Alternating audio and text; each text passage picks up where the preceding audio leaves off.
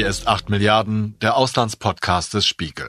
Es ist Mittwoch, der 13. April 2022 und es ist der 49. Tag in Putins Krieg. Diese Woche begann für Deutschland mit einem diplomatischen Debakel. Bundespräsident Frank-Walter Steinmeier wollte zwar gerne nach Kiew reisen, um seinen ukrainischen Amtskollegen zu treffen, aber Volodymyr Zelensky lehnte ab. Wieder einmal, so wirkte es auf mich als Beobachter, waren deutsche Politiker zu spät dran, um die Gunst der Stunde zu nutzen oder gar deren Gebot zu befolgen, nachdem bereits Ursula von der Leyen und Boris Johnson mit Zelensky in Kiew zusammengetroffen waren. Olaf Scholz hatte vielleicht gar nicht erst gefragt. Steinmeier, so der Plan, wollte mit den Präsidenten Lettlands, Litauens und Estlands dorthin reisen den Staatschefs dreier Länder, die die deutsche Russlandpolitik beinahe ebenso stark kritisiert hatten wie der ukrainische Präsident selbst. Und Deutschlands zögerliche Haltung in der EU-Verteidigungspolitik und der Frage nach Waffenlieferungen an die Ukraine übrigens auch. Man kann trefflich über die abwartende deutsche Haltung streiten. Aber mir kommt es ein wenig so vor, als betrachteten wir den Krieg, der wenige Autostunden von Berlin tobt, immer noch als etwas, das wir in der Ferne sehen können und es daher in Ruhe analytisch erfassen können, um uns dann unsere Meinung zu bilden. Das ist in den baltischen Staaten ganz anders. Und das deutsche Zögern und Zaudern, wenn es um wichtige, schnell zu treffende Entscheidungen geht, sorgt dort für Unverständnis und Frustration. Mein Kollege Jan Petter hat die vergangenen Wochen für den Spiegel im Baltikum verbracht und er hat mir in deutlichen Worten geschildert, wie real die Bedrohung einer russischen Invasion dort den Alltag bestimmt und wie unterschiedlich die Stimmung dort im Vergleich zu Deutschland ist. Ich bin jetzt seit zweieinhalb Tagen zurück in Deutschland und ich bin ehrlich gesagt noch überfordert oder überrascht, wie unterschiedlich tatsächlich die Stimmung hier und im Baltikum ist. Ich habe dort fünfeinhalb Wochen berichtet und äh, ich habe es natürlich dann aus der Ferne verfolgt, was hier in Deutschland passiert ist. Aber ich dachte immer, in Berlin oder Hamburg ist es bestimmt ganz ähnlich. Aber es ist vollkommen anders. Das muss man wirklich so sagen. Es ist vollkommen anders, was dort passiert und was hier gerade los ist. Hier wurde vielleicht ein bis zwei Tage demonstriert. Es gab Aufrufe. Es gibt natürlich noch Spendenaktionen. Aber das, was hier zur Hochphase quasi passiert ist, das passiert dort seit eineinhalb Monaten täglich. Und die Menschen dort haben eben ganz andere Vorerfahrungen und sie fühlen sich selbst bedroht. Und es gibt auch nicht wenige, die sagen, es ist gar nicht mehr die Frage, ob was passiert, sondern wann. Und woran machst du das fest? Was für Leute hast du dort getroffen? Ich habe in Estland eine Staatssekretärin getroffen, die sagte mir, wir müssen uns darauf vorbereiten, dass wir uns aktiv verteidigen. Es geht nicht mehr um Abschreckung. In Litauen habe ich mit einem Comedian gesprochen, der ansonsten absurde Scherze macht, der unpolitisch ist, der jetzt aber täglich Proteste organisiert, der über die Lage informiert und der sagt, er denkt oft an einen Atomkrieg und vollkommen unironisch und wirklich auch kreidebleich. Und das sind so die Pole in den Gesellschaften und dazwischen geht's allen sehr ähnlich. Ich bin ähnlich alt wie dieser Comedian, also ich bin Anfang 30. Wir sind beide aus der Generation, die erst nach dem Kalten Krieg ja quasi aufgewachsen ist. Und äh, jetzt merkt man vor allem dort, dass es eben immer noch Dinge gibt, die die eigene Freiheit bedrohen. Das, was man dort im Schulunterricht gelernt hat, das was die Großeltern erzählt haben, das ist plötzlich auf einmal alles wieder da. Man darf ja auch nicht vergessen, dass es die einzigen EU-Länder sind, die Teil der Sowjetunion waren. Das heißt, sie waren nochmal in einer viel schwierigeren Situation als die anderen osteuropäischen Länder wie die DDR, wie Polen oder Ungarn. Und gefühlt hat jetzt plötzlich jeder einen Großvater, eine Nachbarin oder einen Onkel, der unter Stalin nach Sibirien geschickt wurde oder als sogenannter Kulake, also als Großbauer enteignet wurde. Und das alles kommt gerade gleichzeitig wieder hoch und es prägt wirklich den ganzen Alltag. Und ich bin inzwischen auch überzeugt, dass es wirklich eine ganze Generation dort prägen wird, weil das einfach eine Angst ist, die die Leute selbst betrifft. Das die Angst, dass das, was man seit 91 erreicht hat, jederzeit wieder verloren gehen kann und dass es einem genauso gehen kann wie der Ukraine. Und auch die Angst, dass man in Westeuropa nicht verstanden wird. Wenn wir mal bei der Generation bleiben, die du gerade beschrieben hast. Ich bin etwas älter als du. Das heißt, ich bin im Kalten Krieg groß geworden und ich habe jetzt erst in dieser Reihe gelernt, als ich mit äh, Dr. Cindy Wittke gesprochen habe, dass es tatsächlich ein Unterschied ist in den baltischen Staaten, weil sie ihre Unabhängigkeit schon vor der Sowjetunion erlangt hatten und dass es deswegen 1991 nicht einen ein erstes Mal Unabhängigkeit war, sondern eine Wiedererlangung dieser Unabhängigkeit. Ich finde, das ist ein wichtiger Unterschied. Aber ich könnte mir vorstellen, dass dieser NATO-Status hierzulande zu einer falschen falschen Bewertung führt, weil man sich denkt, ja, die, die baltischen Staaten sind ja in der NATO, irgendwie, denen kann nichts passieren, es gibt Artikel 5 und dann werden sie beschützt. Dass das geopolitisch ganz anders ist, glaube ich, das nimmt man hier relativ selten in Betracht, kann das sein?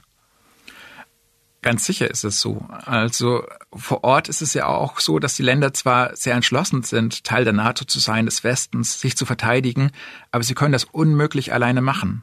Ähm, also alle drei Länder haben ein Militär, das ist bereits für ihre Verhältnisse sehr stark. Das Zwei-Prozent-Ziel der NATO, dass man zwei Prozent des Bruttoinlandsprodukts für Verteidigung ausgibt, das war dort nie ein Streitthema. Die liegen drüber, schon lange vor allen Diskussionen jetzt, also liegen aktuell bei ungefähr 2,3 und in den kommenden Jahren möchten sie auf 2,5 hochgehen. Und trotzdem muss man sagen, das reicht eben nicht, weil es so kleine Länder sind. Das heißt, sie können sich alleine unmöglich verteidigen. Ein Beispiel, die Luftwaffe oder die Luftstreitkräfte in Estland, die haben zwei, drei Doppeldecker und ein paar Transporthubschrauber und das war's. Das heißt, so Luftgefechte wie aus der Ukraine, wo man Russland abwehrt, das wird es dort erst gar nicht geben. Ohne NATO können die in dem Bereich gar nichts machen. Die brauchen Hilfe von außen und genau deshalb sind sie eben auch so entschlossen, Teil der NATO zu sein. Und deshalb sind sie jetzt aber auch so entsetzt, wenn sie merken, andere verstehen das vielleicht nicht. Die sagen, ihr seid doch schon in der NATO, ihr gebt schon sehr viel für Rüstung aus, wir sind noch da. Auf dem NATO-Militärstützpunkt Tapa, nur 160 Kilometer von der russischen Grenze entfernt, hat der Einmarsch Russlands in die Ukraine bei den Truppen erhöhte Aufbruchstimmung ausgelöst. Nirgendwo kommen sich NATO und Russland so gefährlich nah wie im Baltikum. Sollte Putin seine Offensive ausweiten, so ist man sicher, wären die Baltenstaaten als Erste an der Reihe. Tatsächlich ist es so, die NATO ist bislang ja nur rotierend vor Ort. Das heißt, sie ist dort nie fest mit festen Kräften, die dort bleiben, sondern die werden immer wieder ausgewechselt. Es sind dann zwar immer gleich viele Soldaten vor Ort, aber das ist eben ganz bewusst so gemacht, um Russland nicht zu stark zu provozieren. Und gleichzeitig ist es eben immer noch so, dass zahlenmäßig Russland in der Region überlegen ist. Also in Kaliningrad, eine russische Exklave wie eine Art Insel in Europa und in Russland selbst sind Iskander-Raketen stationiert, Luftabwehrsysteme stationiert und natürlich ist auch zahlenmäßig, menschenmäßig das russische Militär überlegen. Und dementsprechend fühlen die sich dort eingekeilt und sagen, wir müssen spätestens jetzt aufwachen, wir müssen uns wehren, ihr müsst uns helfen, warum macht ihr das nicht? Und dazu kommt ja noch die ganz, die ganz klare historische Ausrichtung Russlands, die immer darauf abzielen, das Baltikum zum, zum sowjetischen, hätte ich jetzt fast gesagt, zum russischen Raum dazu zu zählen und es auch dort immer wieder versucht haben, einzuverleiben als die drei baltischen Länder unabhängig wurden, 91, da passierte das eben auch nicht nur politisch, sondern es war tatsächlich auch militärisch äh, ein Konflikt. Also die Sowjetunion damals noch und dann Russland, die haben das eben nicht akzeptiert, sondern haben versucht mit Spezialeinheiten der Polizei, mit Soldaten, die drei Länder in der Sowjetunion zu behalten. Das ging über Monate. Den wurde damals schon der Gashahn teilweise abgedreht, um sie unter Druck zu setzen. Das musste rationiert werden. Und es sind auch Menschen gestorben. Es wurden Studenten von Panzern überrollt. Das war, glaube ich, in Deutschland niemandem groß bewusst, weil natürlich 90, 91 hier ganz andere Dinge auch passiert sind. Aber das prägt natürlich das Bewusstsein bis heute. Das heißt, die Dinge, über die man jetzt hier in Deutschland theoretisch redet, Energieboykott, Waffengewalt gegen Russland, das kennen die schon. Und das ist auch nicht 80 Jahre her, sondern 30.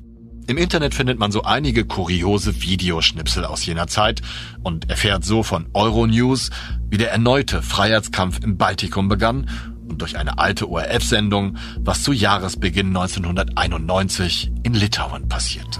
23. August 1989. Mit einer 600 Kilometer langen Menschenkette demonstrieren Esten, Balten und Letten ihren Drang nach Freiheit und Unabhängigkeit von der Sowjetunion. 50 Jahre zuvor hatten Hitler und Stalin Europa neu aufgeteilt, die baltischen Staaten fielen unter sowjetische Herrschaft. Die längste bekannte Menschenkette der Geschichte reichte von Vilnius in Litauen über Riga in Lettland bis nach Tallinn in Estland. Der Rundfunk in Estland appelliert an die Bevölkerung, Ruhe zu bewahren und alle neuen Entwicklungen zu melden. Man rechnet mit der Landung sowjetischer Luftlandetruppen auch in Estland. In der litauischen Hauptstadt Vilnius hat Präsident Landsbergis noch in der Nacht in seinen letzten Erklärungen über Rundfunk betont, Dass der sowjetische Präsident Gorbatschow bisher nicht bereit gewesen sei, mit der litauischen Regierung zu sprechen. Landsbergis forderte Gorbatschow auf, für ein Ende der Gewalt zu sorgen. Wenn Blut fließe, so Landsbergis, falle dies auch auf Gorbatschow zurück. Du hast ja gerade schon die das Unverständnis gegenüber NATO und besonders auch, glaube ich, Deutschland äh, angesprochen, warum das hier nicht schneller geht, warum man nicht stärkere Unterstützungen an diese Staaten, die so ganz offensichtlich im Visier Russlands liegen werden, liefern kann. Und dazu habe ich von dir gelernt, dass zum Beispiel Estland, glaube ich, war es, deutlich mehr Militärhilfen an die Ukraine und zwar nicht nur Helme oder alte, alte Geschütze oder so, sondern wirklich modernstes Material geliefert hat in einem viel höheren Volumen. Ich frage mich, wie geht sowas zusammen? Das muss ja noch viel schlimmer für Menschen dort sein, die eine reale Gefahr verspüren und nicht so wie wir so detached darauf gucken. Aus der Sicht der Menschen im Baltikum ist diese Hilfe für die Ukraine eben immer auch eine Hilfe für die eigene Verteidigung, weil die sagen, jeden Euro, den wir dorthin geben, der verteidigt uns, der macht Russland schwieriger, dort Erfolg zu haben. Und am Ende hilft das ja auch uns, unseren Status zu bewahren. Und dementsprechend geben die da alles, was sie können. Das ist wirklich die Maxime, das wurde auch so gesagt. Und das halte ich auch für sehr glaubwürdig. Dementsprechend effizient geht man vor. Also es gab dort, ich war im Verteidigungsministerium in Italien, in Estland, ähm, hatte verschiedene Gespräche. Und es gab dort ehrliches Entsetzen, als man vom letzten Deutschlandbesuch berichtet hat, als man mit einer Delegation in Berlin war, um sich auszutauschen über Verteidigungspolitik, über die NATO, auch über Hilfen für die Ukraine. Und ähm, da sagte man, natürlich ist klar, dass Deutschland größer ist, dass es eine gewisse Bürokratie gibt und Regeln. Aber wenn die Deutschen etwas liefern wollen, so wurde es ihnen wohl gesagt, dann braucht man 18 Zwischengenehmigungen. Also 18 Schritte, wo jemand sich was anschaut, am Ende seine Unterschrift gibt oder einen Stempel draufsetzt und in Estland sind es zwei, allerhöchstens drei. Und das hat nicht nur was mit Kultur zu tun, sondern auch damit, dass das Militär dort funktionieren muss. Die bescheidenen Möglichkeiten, die man hat, die muss man nutzen. Und das sorgt schon für ein Entsetzen, dass man das in Deutschland, glaube ich, nicht erkennt, was es bedeutet. Also die 222 Millionen, vielleicht mache ich das einfach mal konkret. Da war zum Beispiel auch ein Feldkrankenhaus dabei, ein sehr modernes. Das wurde sogar von Deutschland bezahlt, verteilt auf acht Container. Aber sie wussten dann eben nicht, wie kriegen wir das von Estland jetzt in die Ukraine, weil sie selbst schon so viel gegeben hatten, dass sie keine Lastwagen mehr übrig hatten. Weil eben auch klar ist, wenn man die dort runterschickt, die kommen nicht wieder zurück. Die sind wahrscheinlich verloren oder werden dort gebraucht, um das Krankenhaus zu transportieren. Und sie haben dann eben nicht Deutschland gefragt, was könnt ihr tun, wie könnt ihr uns helfen, sondern Bolt, das ist ein einheimisches Tech-Unternehmen, inzwischen riesengroß. Die vermitteln Taxifahrten, aber auch E-Scooter und Fahrräder, auch hier in Deutschland – die kommen aus Tallinn und die haben dann acht Lastwagen aufgetrieben und damit dann das Hospital in die Ukraine geschickt. Und es zeigt natürlich auch, was man machen kann, wenn man nichts mehr hat, aber eben dennoch entschlossen ist. Und dementsprechend schlecht kommt Deutschland da auch gerade weg. Ich ich bin der Erste, der sofort sagt, dass wir in der Verwaltung zu viel Genehmigungsschritte haben. Und zwar nicht nur, wenn es um Waffen geht, sondern um alles. Aber Waffen, ich muss da trotzdem kurz einhaken, denn es ist ja in Deutschland auch schon irgendwo ein bisschen besonderer Fall, wenn man Waffen irgendwo hinliefert, alleine aus der Historie. Ich bin völlig bei den Menschen, die sagen, wir brauchen keine 18 Schritte, das muss alles schneller gehen. Trotzdem die Frage, so ein bisschen Verständnis für die besondere Situation Deutschlands kann ich mir gar nicht anders vorstellen, herrscht doch da bestimmt auch, oder? Das gibt's auf jeden Fall. Äh, das Problem ist, glaube ich, für die Menschen im Baltikum, dass sie auch keine emotionale Reaktion aus Deutschland wahrnehmen, dass sie das Gefühl haben, Deutschland ist gleichgültig. Man wartet quasi den Krieg ab, so nimmt man es dort wahr. Also auf der politischen Ebene haben auch alle immer wieder gesagt, wenn am Ende Deutschland was tut, ist das auch in Ordnung. Wir brauchen die Deutschen. Anders geht's ja gar nicht, weil wir selbst können uns eben nicht verteidigen. Aber in der Bevölkerung kann man das eben oft sehr schwer verstehen, warum die Deutschen scheinbar gleichgültig sind. Es gab ja schon vor dem Krieg einen Streit um Haubitzen aus DDR-Beständen als alte Geschütze. Die werden ganz sicherlich auch nicht den Krieg entscheiden, das weiß auch jeder. Aber es war eben davor schon ein Zeichen, dass man bereit ist, der Ukraine zu helfen. Und die wurden aus Deutschland eben nicht freigegeben, daher kamen die ja ursprünglich, weil man gesagt hat, wir exportieren keine Waffen in Konfliktgebiete und die Ukraine ist nun mal ein Konfliktgebiet. Aber dann hat man wochenlang darüber geredet Und dann kam auch keine neue Antwort mehr aus Deutschland. Und im Verteidigungsministerium in Estland meinte man, wir hatten irgendwann einfach keine Begründung mehr für die Öffentlichkeit, was jetzt eigentlich sich verändern soll in Deutschland. Sagen die jetzt ja oder sagen sie nein? Und dieses Warten und diese Unsicherheit, wie halten sie Deutsch mit uns, das ist, glaube ich, für viele fast noch schlimmer, als am Ende abzuzählen, was genau geliefert wird und was nicht. Ja, und während Deutschland zögert und zaudert und abwägt, liefern andere Länder schneller und sind obendrein, zumindest höre ich das bei dir raus, Jan, im Baltikum viel präsenter, um ihre Verbundenheit auch sichtbar zu machen. Ich war in Riga in Lettland in den ersten Wochen des Krieges und da wurde ich wirklich mehrfach was von der Kolonne von äh, Justin Trudeau, dem Premierminister aus Kanada, überfahren, weil der da unterwegs war in der Stadt. Da waren verschiedene NATO-Vertreter da, der Premierminister von Kanada, von Spanien. Die kamen alle ins Baltikum und haben natürlich auch nur geredet und haben gesagt, wir stehen euch bei, wir unterstützen euch, was können wir tun, haben gefragt. Und Deutschland war eben nicht. Also ich glaube, der Bundespräsident war einmal in Litauen bei den Bundeswehrsoldaten, die dort sind. Aber es fehlen eben auch solche Zeichen, dass man die besondere Situation versteht und dass man das auch respektiert und ein Stück weit ja auch vielleicht sich zurücknimmt in anderen Gebieten und entschuldigt, weil zum Beispiel bei der Energie war es ja schon so, dass die Balten als Erste gesagt haben, macht euch unabhängig von Russland, guckt, dass ihr nicht von Gazprom abhängig werdet, baut nicht diese Pipeline. Das Erste, was in diesem Krieg gestoppt wurde, war diese Pipeline. Das heißt, es gibt da auch so ein Bedürfnis, gehört zu werden als jemand, der eben Erfahrung hat mit Russland, mit der Sowjetunion. Hm. Das also ich kann gar nicht anders als, als den Menschen, deren Stimme du gerade wiedergegeben hast, zustimmen. Ich kann es bis heute nicht verstehen, dass wir da nicht aktiver und präsenter sind. Ist meine persönliche Meinung, aber das sieht man zum Beispiel jetzt an den Besuchen in Kiew ebenfalls. Da gibt es jetzt wieder einige Anknüpfungspunkte, wo wir weitergehen können.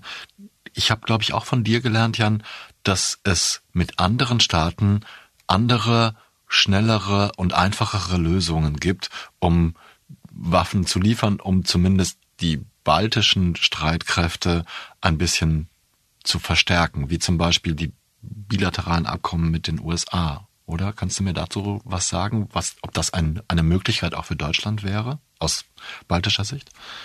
Am Anfang des Krieges hat die deutsche Regierung ja gesagt, es gibt eine Zeitenwende. Wir selbst werden die Bundeswehr stärker ausrüsten. Wir werden sie befähigen, wirklich international auch Einfluss zu haben. Und da haben eben die baltischen Staaten gesagt, Moment mal, wir sind an vorderster Front, warum nehmt ihr nicht das Geld, zumindest einen Teil davon, und gebt es uns, damit wir uns selbst schützen können? Weil wenn was passiert, dann wird es hier passieren und nicht in Mecklenburg. Und ähm, die USA zum Beispiel haben ja schon lange Militärhilfen, die sie verschiedensten Staaten gewähren, damit dann diese Partner in den USA wieder Waffen, Rüstung einkaufen können, um sich selbst zu schützen. Davon profitiert natürlich auch die US-Wirtschaft. Und ein Vorschlag wäre, das hat man zum Beispiel in Lettland so gesagt, dass man aus Deutschland eben auch Militärhilfen bekommt, um zum Beispiel Luftabwehrsysteme, die man selbst nicht kaufen kann, über Deutschland zu erwerben, finanziert zu bekommen, um sich dann zu verteidigen und die NATO zu stärken. Oder aber zusammenzuarbeiten in der Entwicklung, dass man sagt, wir sind hier relativ modern, was diesen ganzen Tech-Bereich angeht. Wir haben Entwickler, wir kennen uns aus mit äh, Technologie, mit IT. Ihr habt eine Rüstungsindustrie, die durchaus weltweit führend ist. Vielleicht können wir das ja zusammenbringen, können gemeinsam Entwicklungen anstoßen. Natürlich mit starker Hilfe aus Deutschland, weil eben Deutschland 84 Millionen Einwohner hat und das ganze Baltikum 6 Millionen. Und ich glaube, auch in dem Bereich geht es eben darum, dass man gehört wird, dass, dass man die Sicherheitsinteressen berücksichtigt sieht im Westen. Und das fehlt da eben viel noch. Wenn du von den, den, von diesen Vorwürfen sprichst, bezieht sich das hauptsächlich auf Deutschland oder geht es dort auch um, um die EU, um die, um das Agieren der EU?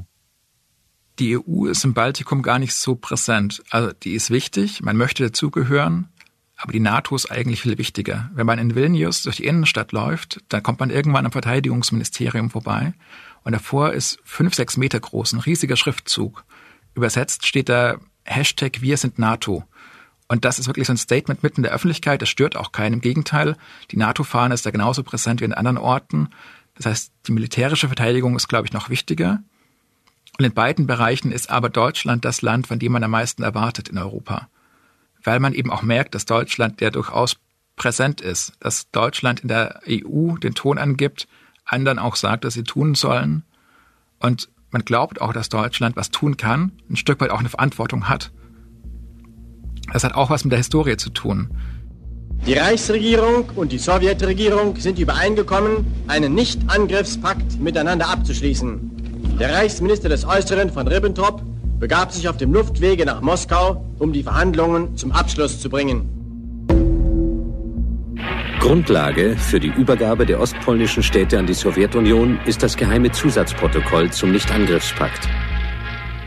Die beiden Diktaturen teilen darin Osteuropa vom Eismeer bis zum Schwarzen Meer in Interessensphären auf. Finnland und die baltischen Staaten Estland, Lettland, nachträglich auch Litauen, fallen unter sowjetische Hegemonie. Polen wird geteilt. Dadurch schiebt sich die Sowjetunion bis an die Westgrenze des alten zaristischen Imperiums vor.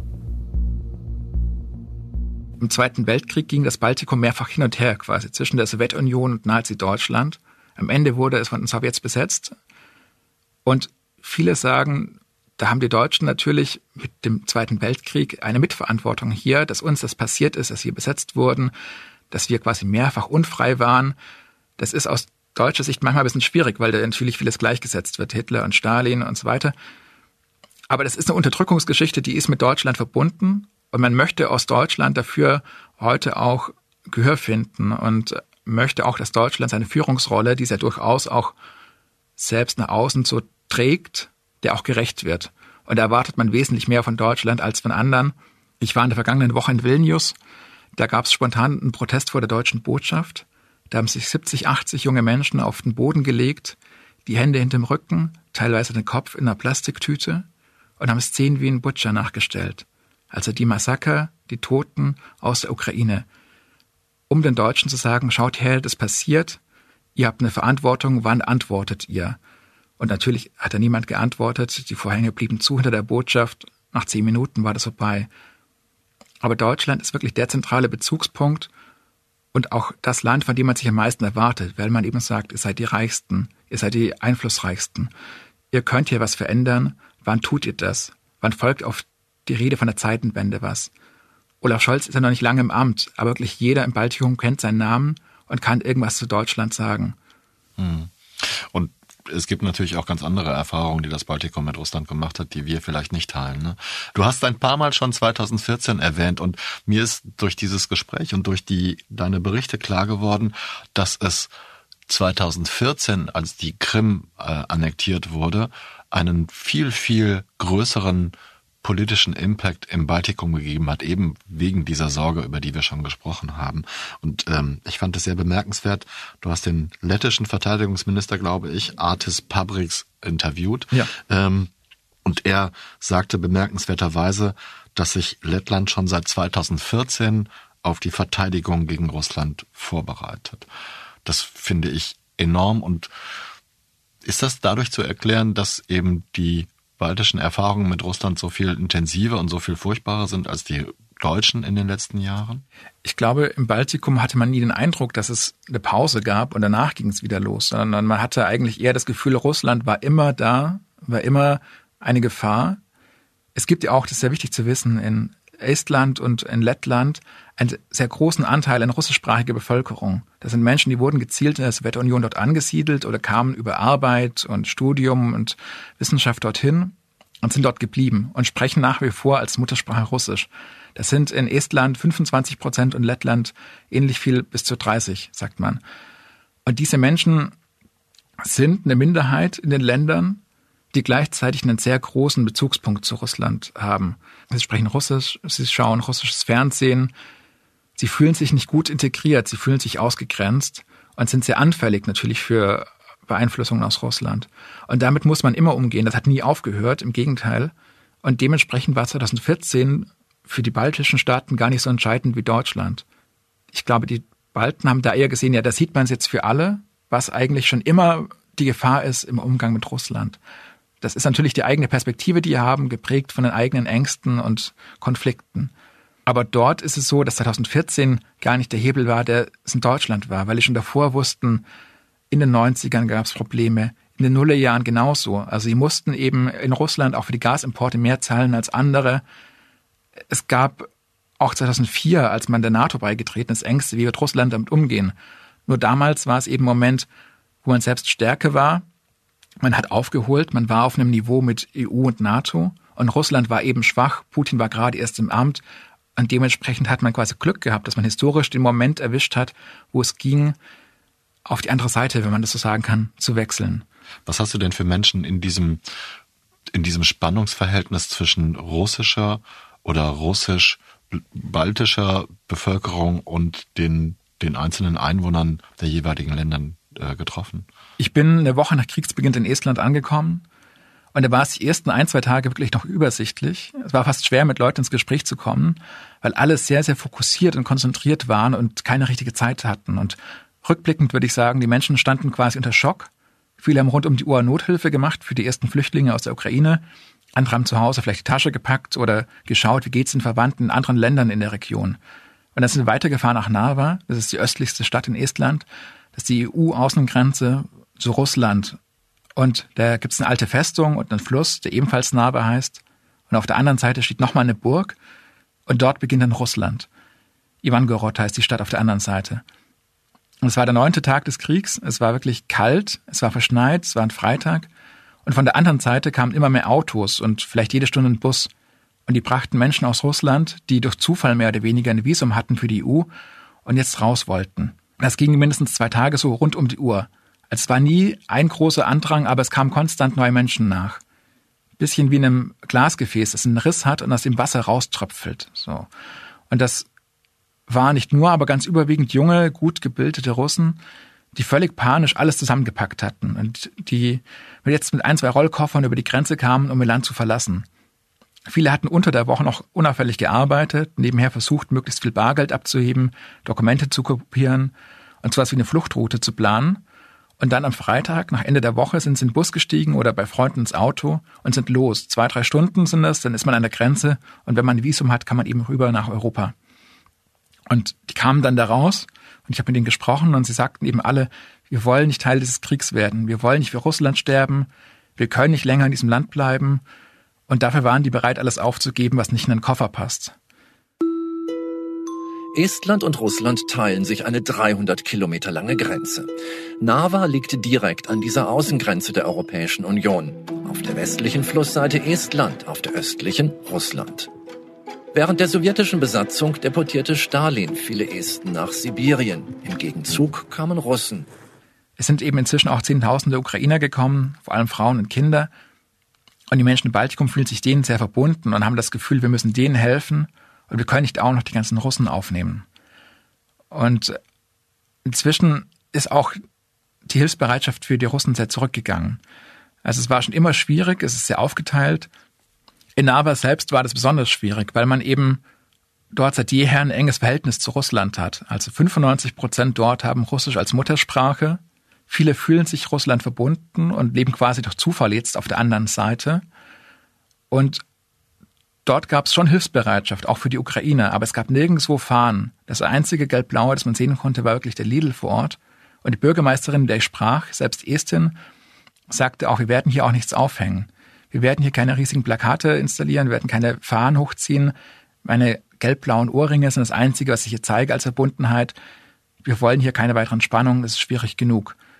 Das ist in den meisten Städten im Baltikum völlig anders. Da helfen alle der Ukraine. Es ist alles gelb-blau, Tag und Nacht. Es gibt Plakate.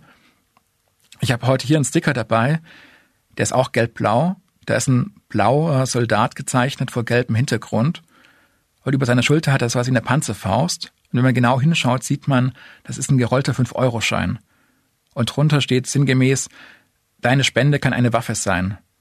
Und das ist so ungefähr die Stimmung, die gerade vorherrscht in Litauen und in anderen baltischen Staaten ich glaube, der Gedanke liegt auch gar nicht so fern, dass man da vielleicht eine Sorge hat, dass dort auch subversive Elemente kommen, dass vielleicht auch, wenn es keine subversiven Elemente sind, die, die Stimmung, die du gerade schon als angespannt beschrieben hast, noch weiter hochkocht und dass es dort zwischen Einwohnern, ukrainischen Flüchtlingen und russischstämmigen oder äh, russophilen Einwohnern zu Konflikten kommt.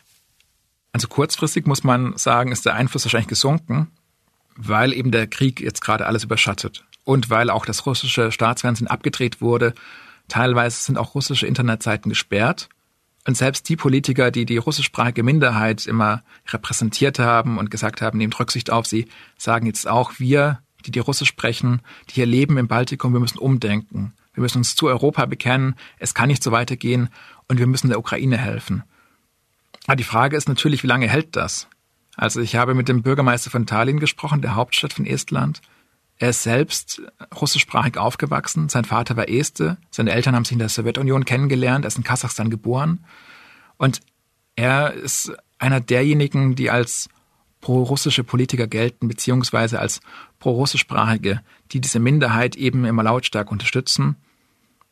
Und er hat jetzt schon, als ich da war, wenige Wochen nach dem Krieg gesagt, ich fürchte hier eine Neiddebatte. Es sind Leute hier, die sprechen Russisch, die tun sich schwer mit der Integration. Die werden auch nicht unbedingt willkommen geheißen, weil sie eben als fünfte Kolonne Moskaus gelten, so ein Stück weit. Und jetzt kommen neue Menschen, die sprechen auch Russisch, die kennen sich hier auch nicht aus und die kriegen eine Wohnung, denen wird geholfen, die erfahren Hilfsbereitschaft. Und das kann man natürlich sehr eklig finden angesichts der Lage in der Ukraine. Aber Fakt ist, dass das Verhältnis zu Russland zentral ist und dass es auch so bleiben wird und dass es vermutlich auch in den kommenden Jahren nicht einfacher werden wird. Jetzt, wo klar ist, mit Russland kann es so nicht weitergehen, aber wir haben hier eben bis zu ein Drittel russischsprachige Bevölkerung. Wie gehen wir mit ihnen eigentlich um? Oder wie es die Premierministerin Estlands Kaja Kallas ausdrückt, wir kennen Russlands Aggressivität. Wir sehen die Attacken auf die Nachbarstaaten und deshalb ist es für den Frieden wichtig, sich auf den Krieg vorzubereiten. We also discuss in NATO to, you know, boost our defense because if we have such an aggressive neighbor uh, and is clearly invading uh, neighboring countries, then our deterrence should be uh, boosted up as well. Because uh, in order to have peace, you have to prepare for war. Das Problem im Baltikum ist ja, dass man auf der einen Seite sehr entschlossen ist, sich gegen Russland zu verteidigen und zu behaupten und dass man andererseits klar unterlegen ist. Alle drei Länder zusammen haben sechs Millionen Einwohner und die Armee dort kann unmöglich einen Krieg gewinnen. Es gibt aber in allen drei Ländern Freiwilligenverbände. Ich habe das mir in Lettland mal näher angeschaut und war mit denen im Wald. Und das sind dann eben Familienväter, die sonntags ihre Panzerfaust putzen oder IT-Spezialisten, die zeigen, was sie als Scharfschütze können. Und die hatten da auch einen Kommandanten, der macht das hauptberuflich. Das war wahrscheinlich der beeindruckendste Soldat, den ich als Zivilist bislang getroffen habe. Der hat sich 91, der hat sich 91 selbst als Freiwilliger gemeldet und dann hochgedient bis zum Oberfeldwebel und ist jetzt verantwortlich für mehrere hundert Leute. Und ähm, das hatte ich, glaube ich, auch so in einem Text geschrieben. Der hatte den geraden Rücken zum Lebensprinzip gemacht, so schrieb ich das. Also er hat wirklich 30 Jahre lang nichts anderes gemacht, außer zu dienen und den Ernstfall vorzubereiten, er war durch und durch Militär. Und er war eben auch in Brüssel, er war im Ausland. Und ich fragte ihn dann, bisschen salopp, ob es nicht eine Enttäuschung gewesen sei, danach wieder heimgeschickt zu werden ins Hinterland von Lettland, um damit Freiwilligen zu üben. Und er schaute mich an und er konnte die Frage wirklich nicht verstehen. Weil zum einen war es für ihn ein Befehl, den er bekommen hat, und zum anderen war es für ihn ja eine absolut ernste Sache. Als für ihn waren das keine Hobbyübungen am Wochenende, sondern für ihn war das die Vorbereitung auf einen Konflikt, dem man nicht entgehen kann dort. Und aus ihm waren es aber eben größtenteils Freiwillige. Das sind mehr Leute als in der regulären Armee. Und die sagten auch alle, natürlich haben wir keine Chance in einem regulären Gefecht in der Feldschlacht gegen Russland. Aber wir bereiten uns hier auf den Partisanenkrieg vor. Und das meinten die genau so. Als ich der traf, da waren die gerade bei Minusgraden und Schnee 40 Kilometer marschiert und hatten danach noch eine Nacht im freien Schießen geübt. Und am nächsten Tag sind sie wieder zurück in den Job. Und das machen die meisten dort einmal im Monat, manchmal auch öfter. Weil sie eben sagen, wenn Russland kommt, dann gehen wir in den Wald und dann kämpfen wir hier um alles. Und aus dieser Sicht kann man natürlich von Deutschland auch jetzt nur enttäuscht sein, weil die sagen, man muss alles tun, was man kann. Und wenn ich mal in der Lage ist, seine Vorräte rüberzuschicken, der kann auch uns unmöglich verteidigen. Und das ist natürlich eine vollkommen andere Mentalität, dass man nicht sagt, wir haben keine Chance, wir geben wir geben gleich auf, wir probieren es erst gar nicht, sondern dass man sagt, wir müssen eben alles geben. Jeder muss hier ein Soldat werden. Das ist auch eine Logik, die ist mir auch sehr fremd. Aber sie ist dort eben damit verknüpft, dass man immer der Kleinere sein wird. Das heißt, man kann am Ende nur sagen, ich werde aufgeben und weg sein oder ich werde kämpfen. Und für die Menschen dort waren eben auch die Ukrainer ganz klar die Helden. Die haben gesagt, da zeigt sich das, wie man das machen kann, wie man bestehen kann. Man muss entschlossen sein, man muss sich vorbereiten Und dann hat man auch eine Chance. Und wir wollen es genauso machen wie die Ukrainer, wenn es eines Tages soweit sein sollte. Auch wenn wir das natürlich nicht hoffen. Ich hoffe sehr, dass sich kein weiteres Land im Baltikum, in Europa oder der ganzen Welt erneut so verteidigen muss, wie es die Ukraine gerade tut. Zusammengefasst heißt das für mich vor allem, dass wir eine europäische Außenpolitik gebrauchen könnten, die in solchen Fällen nicht erst auf die Bedürfnisse der einzelnen Staaten schaut, sondern von der Gemeinschaft her argumentiert. Zum Beispiel aus dem gemeinsamen Wunsch heraus, eine vor Angriffen von außen sichere Gemeinschaft zu bilden. Für alle Mitglieder und von allen gemeinsam errichtet und gepflegt. Wenn es um Außenpolitik geht, wird in Deutschland übrigens momentan intensiv über das Thema feministische Außenpolitik diskutiert und von der amtierenden Außenministerin Annalena Baerbock propagiert. Was es damit auf sich hat und warum dieser Ansatz im Kriegsfall schwierig durchzuhalten sein könnte, das erfahren Sie bei meinem geschätzten Kollegen Marius Mestermann in seiner aktuellen Folge unseres Podcasts Stimmenfang. Und damit wir uns nicht einer weiteren Verzögerung außenpolitischer Maßnahmen schuldig machen, packe ich den Link dazu in die Show Notes. Das war 8 Milliarden, der Auslandspodcast des Spiegel. Und mein Dank heute gilt vor allem meinem exzellenten Kollegen Jan Petter, mit dem ich beim nächsten Mal gleich eine ganze Stunde für die Folge einplane, damit ich auch die ganzen spannenden Dinge, die er mir erzählt hat, unterbringen kann. Mark Glücks, unser Audio-Engineer, hatte heute leider Pech mit mir, weil ich die Übergabe dieser Folge gleich mehrmals verschieben musste. Umso mehr danke ich ihm für seine stets freundliche Geduld und selbstverständlich auch für die klangliche Expertise. Vielen Dank auch Ihnen, die Sie uns zuhörten. Sie wissen, für uns ist das das größte Lob. Bleiben Sie tapfer und gesund, bis wir uns Karfreitag mit einer speziellen Folge auf Englisch wiederhören. Denn dann haben wir einen ganz besonderen Gast bei 8 Milliarden. Kirill Martinov, den stellvertretenden Chefredakteur der Novaya Gazeta, der einzigen verbliebenen unabhängigen Zeitung Russlands. Bis dahin verbleibe ich wie gewohnt, Ihr Olaf Häuser.